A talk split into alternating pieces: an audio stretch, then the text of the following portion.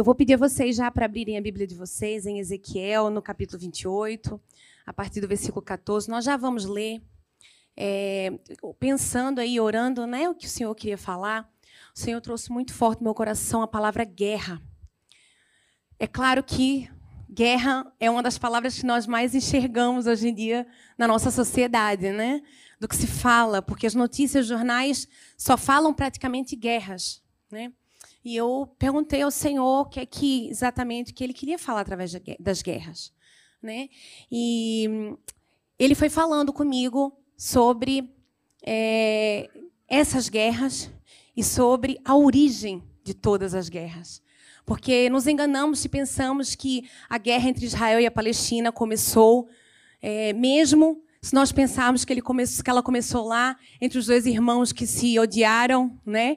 Ou que brigaram e que os povos se separaram. Não começou aí. A guerra começou atrás. Um pouquinho atrás. E Deus, quando nós vemos a palavra de Deus, nós vemos que Deus criou o mundo, não é? Nós lemos Gênesis. Deus. Estou me sentindo. Deus criou o mundo e ele fala assim, lá em Gênesis, não abram, não precisam de abrir, eu vou ler muitos versículos, amém? Então vocês anotem se vocês quiserem, não precisam estar abrindo. Os que forem para abrir, eu falo para vocês. Mas lá em Gênesis, no capítulo 1, 31, diz assim: Deus viu tudo o que havia feito, e eis que era muito bom. Eis que era muito bom. Então, tudo o que Deus fez é bom. Tudo o que Deus fez é perfeito. Era para ser tudo bom e perfeito, não era?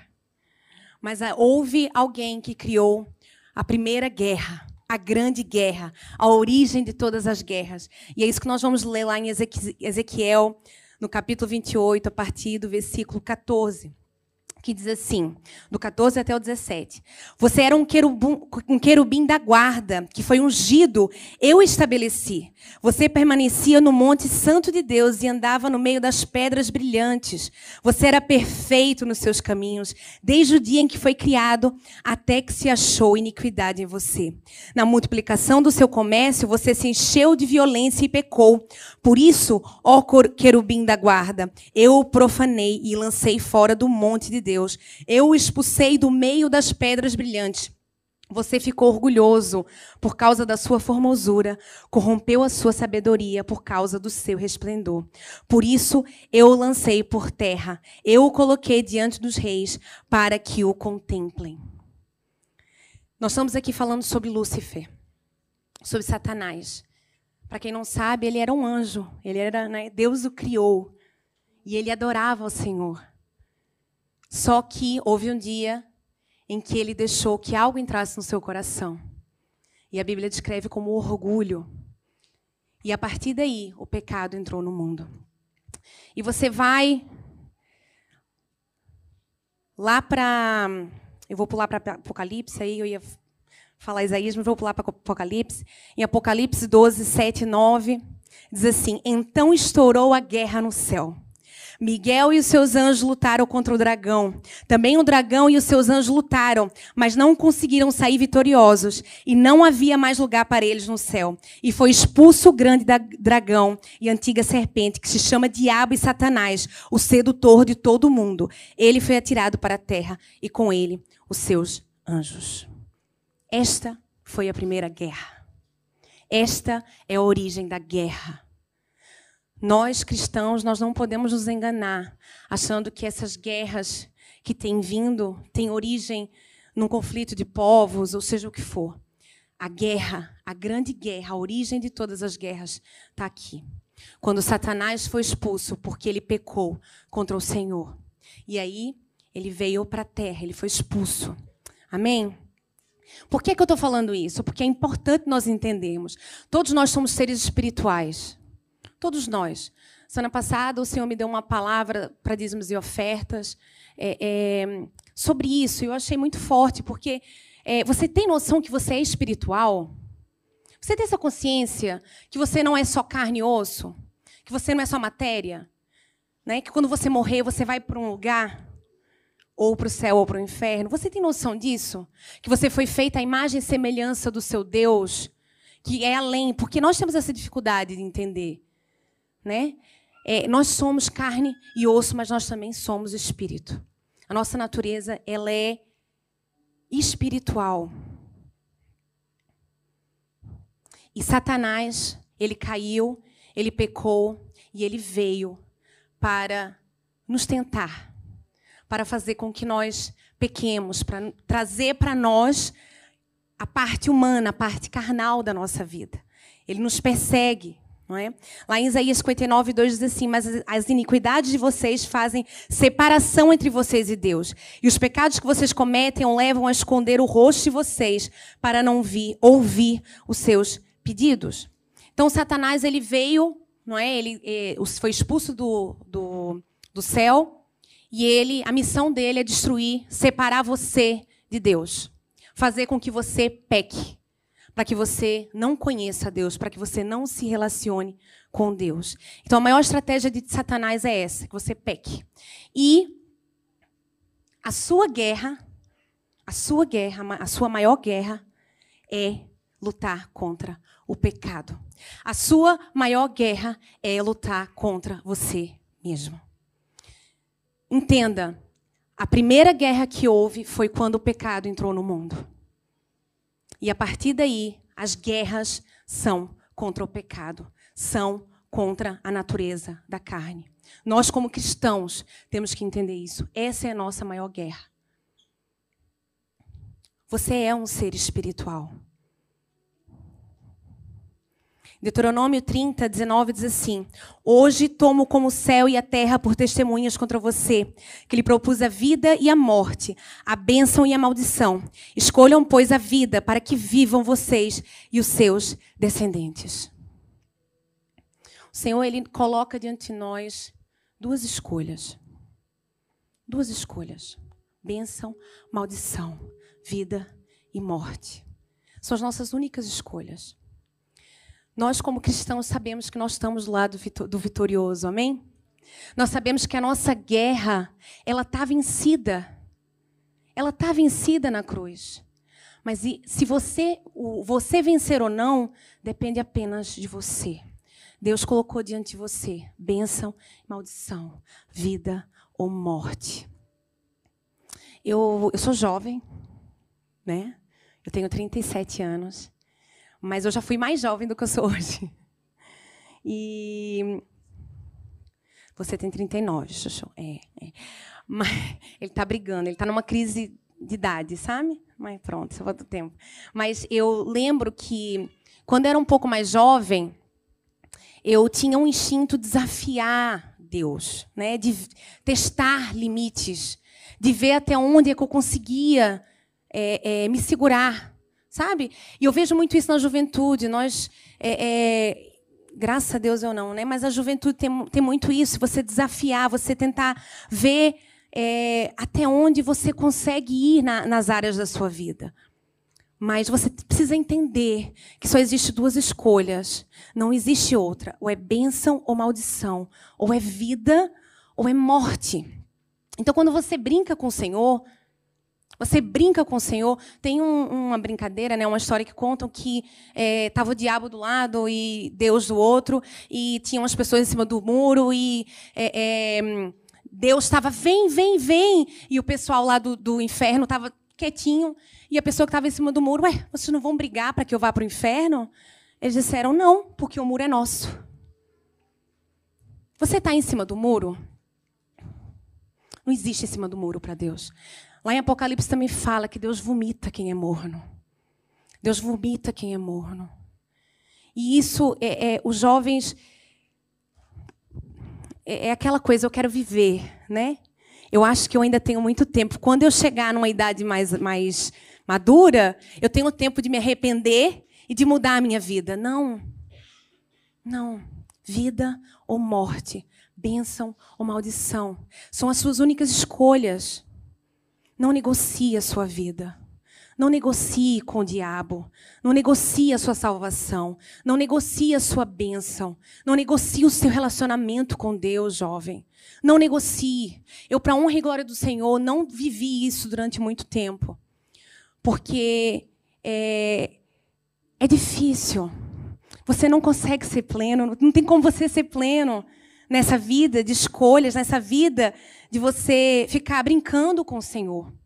E o apóstolo Paulo, ele fala lá em 1 Coríntios, no capítulo 10, eu acho isso muito interessante, porque é, eu até falo às vezes isso aqui, né? Lá no 1 Coríntios 10, 3 a 5, diz assim: todo, ele falando sobre, né? Só para contextualizar, sobre Moisés, ele estava falando né, sobre o povo que foi tirado né, do Egito e que foi para o deserto. Ele estava falando sobre esse povo, tá bem? Ele fala assim: todos eles comeram do mesmo alimento espiritual e beberam da mesma bebida espiritual, porque bebiam de uma pedra espiritual que os seguia, e a pedra era Cristo.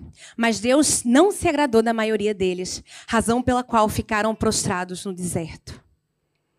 E, e às vezes eu me questiono isso. Por que, que todos nós estamos bebendo da mesma fonte aqui na igreja? Todos nós estamos bebendo dos mesmos pastores, o Espírito que está aqui é o mesmo, o Senhor tem falado conosco, o que eu estou falando aqui, tá, estão aqui, é, eu não sei quantas pessoas estão aqui, mas cento e poucas pessoas estão ouvindo o que eu estou falando. E por que, que essas cento e poucas pessoas não têm as mesmas atitudes, não têm a mesma, o mesmo impacto, a palavra que eu estou ministrando, por que, que não tem o mesmo impacto em todos vocês? Por quê? Por que, que quando nós somos confrontados com o pecado, quando Deus fala assim, é, é, você é, tem que parar de procrastinar, você tem que dedicar mais tempo a mim, por que, que algumas pessoas continuam com a mesma vida? E por que, que algumas pessoas são impactadas e dizem, eu preciso mudar a minha vida? Por quê? Nessa palavra diz assim, mas Deus não se agradou da maioria deles. A fonte era a mesma. A bebida era a mesma, a comida era a mesma, mas a maior parte deles não assimilava o que estava sendo falado, não assimilava o alimento que estava sendo entregue. Quem tem sido você? Quem tem sido você, jovem? Todos são jovens aqui. Quem tem sido você com o alimento que o Senhor tem te entregue? Você tenha assimilado isso? Você tem entendido as correções do Senhor? E é interessante que, voltando para as guerras, Deus me falou assim: é, o título da, da, da palavra é Escolha as Suas Guerras. Deus me falou de forma muito clara uma coisa muito muito legal. Ele me disse assim: sabe qual é uma das estratégias de Satanás para a vida de cada um de nós? É fazer você perder tempo com guerras pequenas e deixar de prestar atenção na guerra que é importante na sua vida. Vou te dar um exemplo. A gente passou um desafio lá em casa esses dias é, com o nosso mais velho. Eu sei querer falar, né? Mas já falando. Mas a gente passou um desafio de várias coisas que foram acontecendo, várias, vários desafios de, de comportamento, né? de é, algumas respostas. E eu e Daniel, a gente foi corrigindo, a gente vai corrigindo. Né? Até que o Senhor falou conosco: para, que isso é uma distração. A guerra é maior. A guerra que vocês têm que guerrear pelo Davi é maior do que isso. O inimigo ele pega você em pequenas coisas para te distrair. Pequenas coisas. Coisas que você já deveria ter vencido. Coisas que já era responsabilidade sua ter vencido. Mas que você deixa. E eu vou te dar um exemplo muito simples. Amanhã eu tenho um compromisso, ou amanhã de manhã eu sei que eu tenho que acordar para fazer uma devocional. Mas o que, é que eu vou fazer? Ficar vendo série até quatro da manhã. Aí o que, é que acontece de manhã? Eu não acordo para fazer o devocional. Acordo para ir para a escola, porque é importante ir para a escola ou ir para o trabalho. Mas fazer o devocional, não, estou muito cansado. É bobagem, mas é verdade. É verdade. Ah, eu, os meus amigos me chamaram para ir numa discoteca. Eu, eu posso ir, eu não vou fazer nada de errado. Eu não vou fazer nada de errado, eu vou. Né? Aí você chega, ai, bebe um copinho. Aí bebe. Aí você, né, uma menininha chega para você, um rapaz chega para você e você já acha graça. Perigo. Não brinque. Não brinque, não, não lute guerras desnecessárias na sua vida. São guerras que você facilmente poderia evitar. Guerras que você, no seu é, é, racional, você consegue muito rapidamente fazer com que elas não exista na sua vida. Você vai ver uma série, tem cenas de sexo, você sabe que é uma série que é erótica, é uma, uma série que, né, que vai te mostrar nudez, que vai fazer você pensar em outras coisas, que vai fazer você sonhar com outras coisas. Para que você vai se colocar nessa guerra? Para quê? Porque isso é, são estratégias de Satanás para que você esteja ocupado nessas pequenas guerras e esquecendo das grandes guerras, grandes, importantes na sua vida, fundamentais. E não pense que isso é só para alguns. Não pense, não pense que a palavra é só para o irmão que está ali desviado, ou o irmão que tá, vem pouco na igreja, ou o irmão que tem comportamentos né, é, suspeitos. Não pense que é para o outro. Eu, quando ouço algo sobre um pastor que é, traiu a esposa, ou um pastor que se suicidou, ou, ou falando sobre pastores porque eu sou pastora. Mas quando eu ouço algo assim, ou quando um líder faz alguma coisa assim que choque, mentiu, roubou, sabe qual é o meu sentimento? E eu estou falando isso com vocês de todo o coração. Eu tenho muito temor. Eu tenho muito temor. Porque a palavra de Deus diz assim, em 1 Coríntios 10, 12: por isso, aquele que pensa estar de pé, veja que não caia. Não sobreveio a vocês nenhuma tentação que não fosse humana, mas Deus é fiel e não permitirá que vocês sejam tentados além do que podem suportar. Pelo contrário, juntamente com a tentação, proverá livramento para que vocês a possam suportar. Mas aqui, começando por essa parte, aquele que pensa estar de pé, veja que não caia. Não lute guerras necessárias. Não lute para que você possa estar com toda a energia, toda a energia necessária para as grandes guerras, para que você não caia, para que você não entre é, é, num lugar que vá levar a sua morte, a sua destruição espiritual. Amém? E saiba que Deus não permite que você seja tentado além do que você pode suportar. Porque nós temos muita mania de culpar, de culpar, de nos é, desculpar pelos nossos pecados. Aí eu fiz isso porque eu estava muito cansada. Aí eu fiz isso porque o trabalho foi muito difícil. Aí eu briguei com o Daniel porque eu, né, eu estava de TPM, né? Fala, Deus. A gente tem que falar do que a gente vive, né? Mas a gente tem essa mania, não tem? Deus não permite que venha sobre você tentação que você não possa suportar. Porque do mesmo lugar, do mesmo lugar não, vem a tentação, mas o Senhor traz a provisão e o livramento para que você possa se libertar e não cair nessa tentação. Amém? Então, evite essas pequenas guerras em nome de Jesus. E eu queria trazer para vocês algumas características de um vencedor. Eu queria trazer para vocês é, algumas. Porque todos somos vitoriosos, amém? Nós sabemos que todos vamos ser vencedores. Então eu queria trazer cinco pontos para você, de uma pessoa vitoriosa, para que você entenda e lute por elas, por essas características, para que você também seja um vencedor. Amém? Pontos. Meu Deus, o que é isso agora? Para ser vitoriosos. Isso, para ser vitoriosos, nós precisamos. Pode pôr os dois pontos. O primeiro ponto, por favor. Isso, conheça a si mesmo. E aqui eu não vou falar sobre identidade, que eu amo falar sobre identidade. Mas quando nós falamos conheça a si mesmo, eu não estou falando que você saber o que é que você gosta mais, sua cor preferida. Eu não estou falando sobre você se conhecer, porque hoje o mundo diz, ah, conheça-se, né? E depois tem a síndrome da Gabriela, porque eu sou assim porque eu sou sanguínea. Então eu sou sanguínea, por isso é que eu respondo dessa forma. Eu não estou falando isso. Eu estou falando você conhecer. Você conhecer os dons e talentos que o Senhor te deu. Quando um guerreiro vai para a guerra, ele tem que se conhecer. Ele tem que saber os seus pontos fortes. Porque ele vai saber como é que. Davi, quando ele foi para a guerra, ele sabia por que, que ele ia. Ele sabia os pontos fracos e sabia o ponto forte dele. Ele sabia. Você tem que saber os seus pontos fortes e você tem que saber os seus pontos fracos.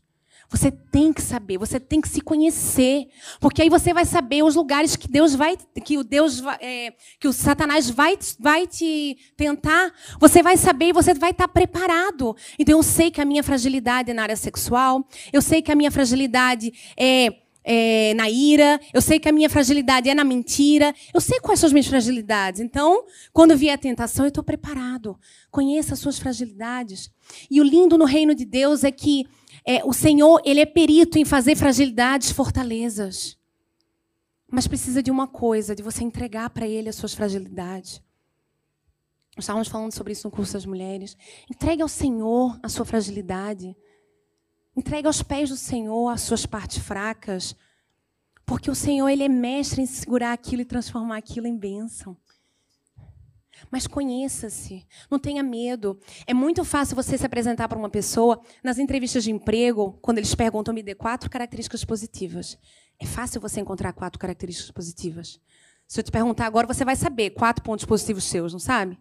Se eu te perguntar quatro pontos fracos, você sabe me responder? Você sabe responder? E cinco, e seis, e dez, e vinte. Porque você tem mais que vinte. Nós todos temos. Conheça-se. Saiba quais são os seus pontos fracos. Porque isso vai te fortalecer. Isso vai te fortalecer quando você for para a guerra. Amém? Lá em Ezequiel, quando nós lemos, nós lemos assim: você, é, você ficou, quando Deus fala para Lúcifer, você ficou orgulhoso por causa da sua formosura, corrompeu a sua sabedoria por causa do seu resplendor.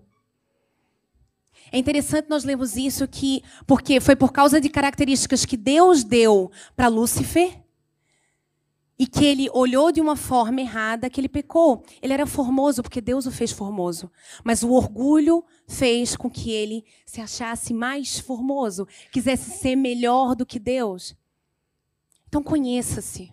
Saiba quem você é em Deus, porque você não vai cair, não vai haver ninguém que vai te enganar e te fazer pensar que você é melhor, ou te fazer pensar que você consegue sozinho, ou te fazer pensar que é, é, ah, eu sou, eu sou nervosa, mas é porque eu nasci assim, eu sou assim, Gabriela. Então, você precisa, você precisa de se conhecer para que você consiga ser vencedor e vitorioso, amém? Então lute para que você se conheça, lute para que Deus te revele quem você é em todos os aspectos da sua vida, amém? Cuide da sua mente, é o segundo ponto. Cuide. Cuide da sua mente. A nossa mente é uma das áreas que o inimigo mais trabalha hoje em dia.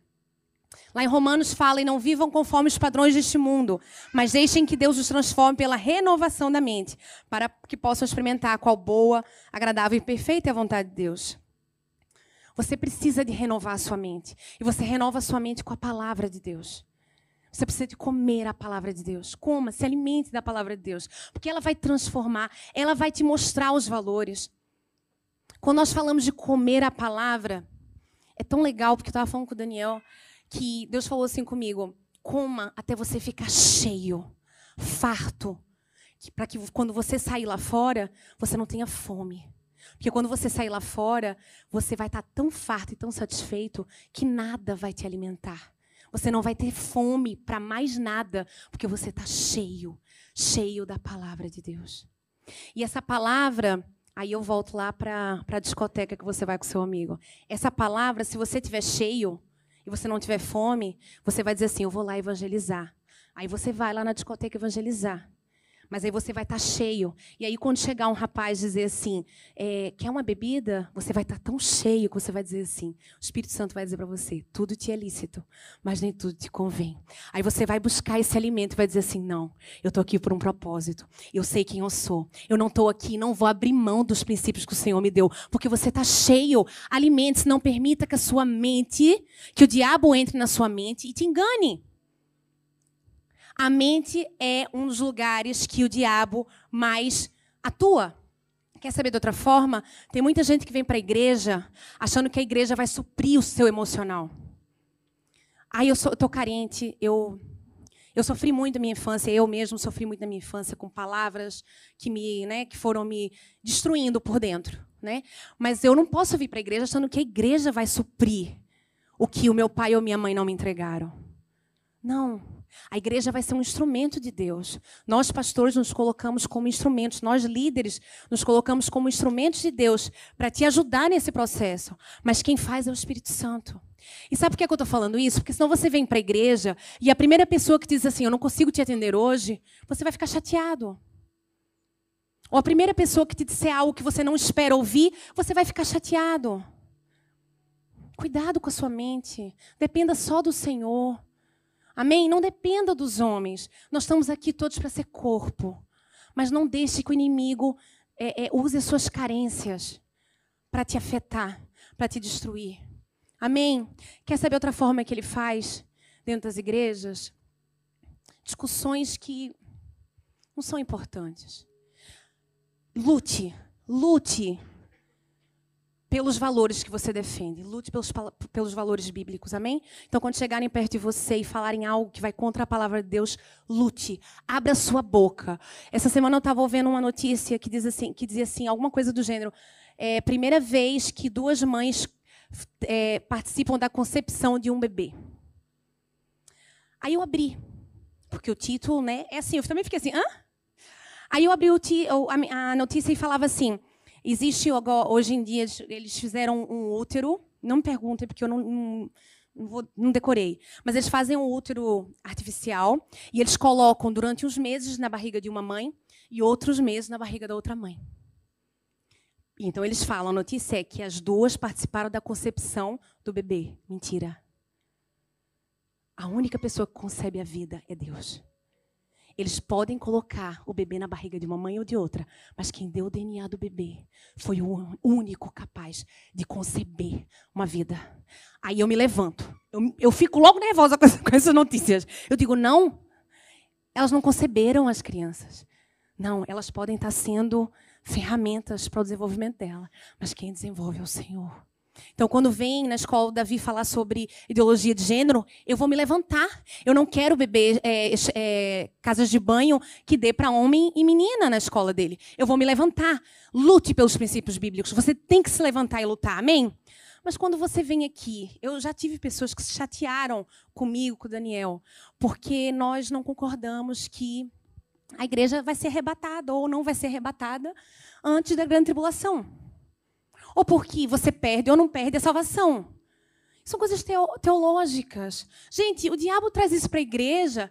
É saudável discutir, amém? Discutir no bom sentido. É saudável conversarmos. Mas não perca o seu tempo com guerras que vão fazer perder o seu tempo. Vão tirar o seu foco do que Deus quer para você. E depois você vai gastar energia e quando chegar a grande guerra, você vai cair.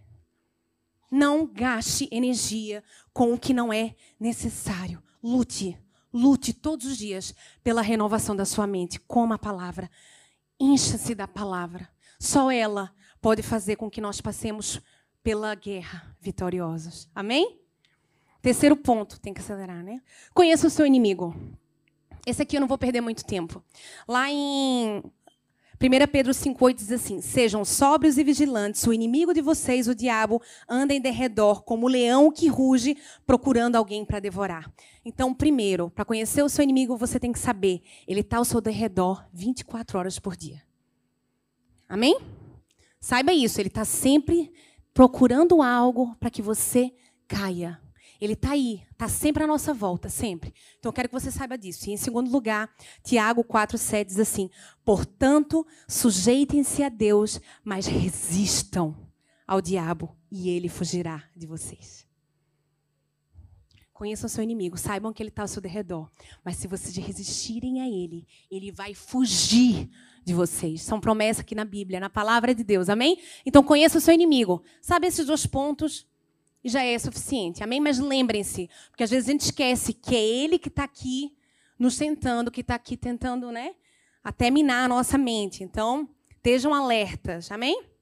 Quarto ponto, revista-se da armadura de Deus. E aí nós vamos ler Efésios. Abra aí a sua Bíblia em Efésios. Todo mundo conhece essa palavra.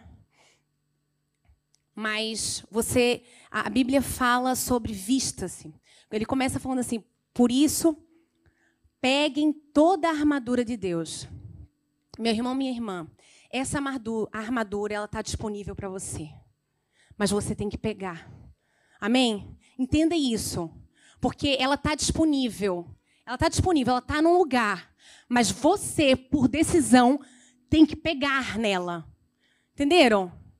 Vamos ler o que é que diz aqui. Peguem, em versículo 13, peguem toda a armadura de Deus para que vocês possam resistir no dia mal. E depois de terem vencido tudo, permanecer inabaláveis. Portanto, fiquem firmes, cingindo-se com a verdade vestindo a couraça da justiça. Tenham os pés calçados com a preparação do evangelho da paz, segurando sempre o escudo da fé, com o qual poderão apagar todos os dardos inflamados do maligno. Usem também o capacete da salvação e a espada do espírito, que é a palavra de Deus.